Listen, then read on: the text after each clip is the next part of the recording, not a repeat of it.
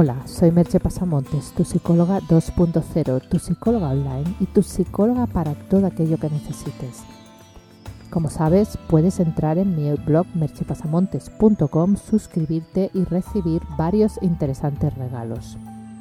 También encontrarás allí mis servicios profesionales de psicoterapia online y presencial y mis cursos online. El podcast de hoy lleva por título Mirar hacia adentro para ser feliz. Dice un aforismo de Jung que quien mira hacia afuera sueña y quien mira hacia adentro despierta. No obstante, la práctica de la introspección, que por deformación profesional yo tengo perfectamente asumida, es algo mucho menos abundante de lo que parece. La introspección sería la práctica de darse cuenta de los propios pensamientos, del porqué de estos, de nuestras motivaciones y emociones, ser consciente de quién es uno y qué le mueve a actuar. Pero ¿qué hay?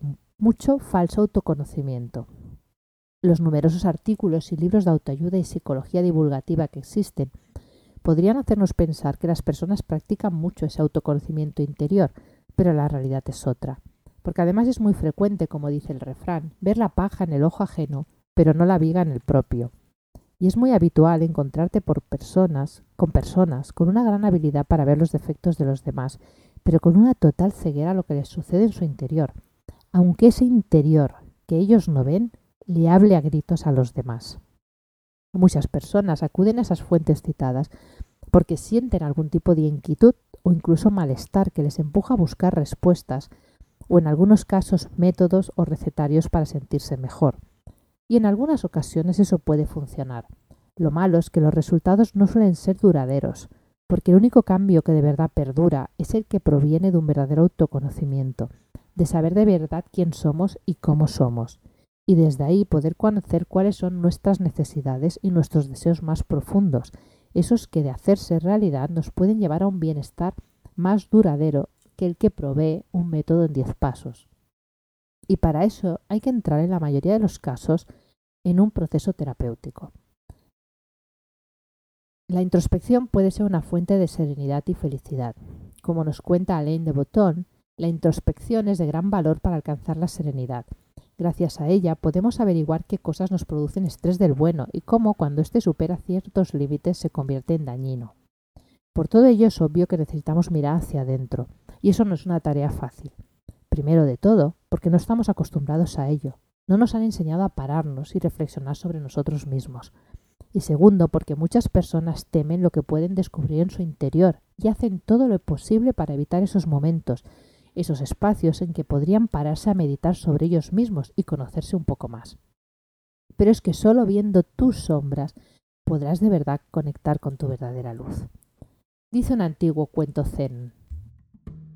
Un maestro y su discípulo caminaban por un prado. En su paseo iban oyendo las voces de distintas criaturas el mugido de las vacas, el trinar de los pájaros, el balar de las ovejas, el relinchar de los caballos. Si tan solo pudiera comprender un instante lo que dicen, dijo en un suspiro el discípulo, refiriéndose a los animales. Mucho más importante para ti sería si tan solo pudieras comprender un instante la verdadera esencia y significado de lo que tú mismo dices, respondió el maestro. Así como en el caso del discípulo, una de nuestras tareas es entendernos a nosotros mismos, saber lo que pensamos y lo que sentimos. La buena noticia es que se puede conseguir y que además, pasados los miedos y obstáculos iniciales, resulta una tarea de lo más apasionante y gratificante. Conocerte te permite tomar mejores decisiones y, como decía Schopenhauer, jugar bien las cartas que el destino te da. Los métodos son variados, pero lo mejor es contar con la ayuda de un profesional. Lo importante es que cada día que pases sepas mejor quién eres y qué quieres, y des menos palos de ciego. Y además, si realizas un proceso introspectivo, no tienes nada que perder en el proceso, salvo el autoengaño en el que posiblemente has vivido en muchos momentos. Te dejo con una pregunta. ¿Te animas a mirar hacia adentro? Bueno, con dos. ¿Y te atreves a mirar hacia adentro? Hasta aquí el podcast de hoy. Puedes encontrar más información en merchepasamontes.com y allí también encontrarás información sobre mis servicios profesionales. Te espero en el próximo podcast o mini podcast. Bye bye.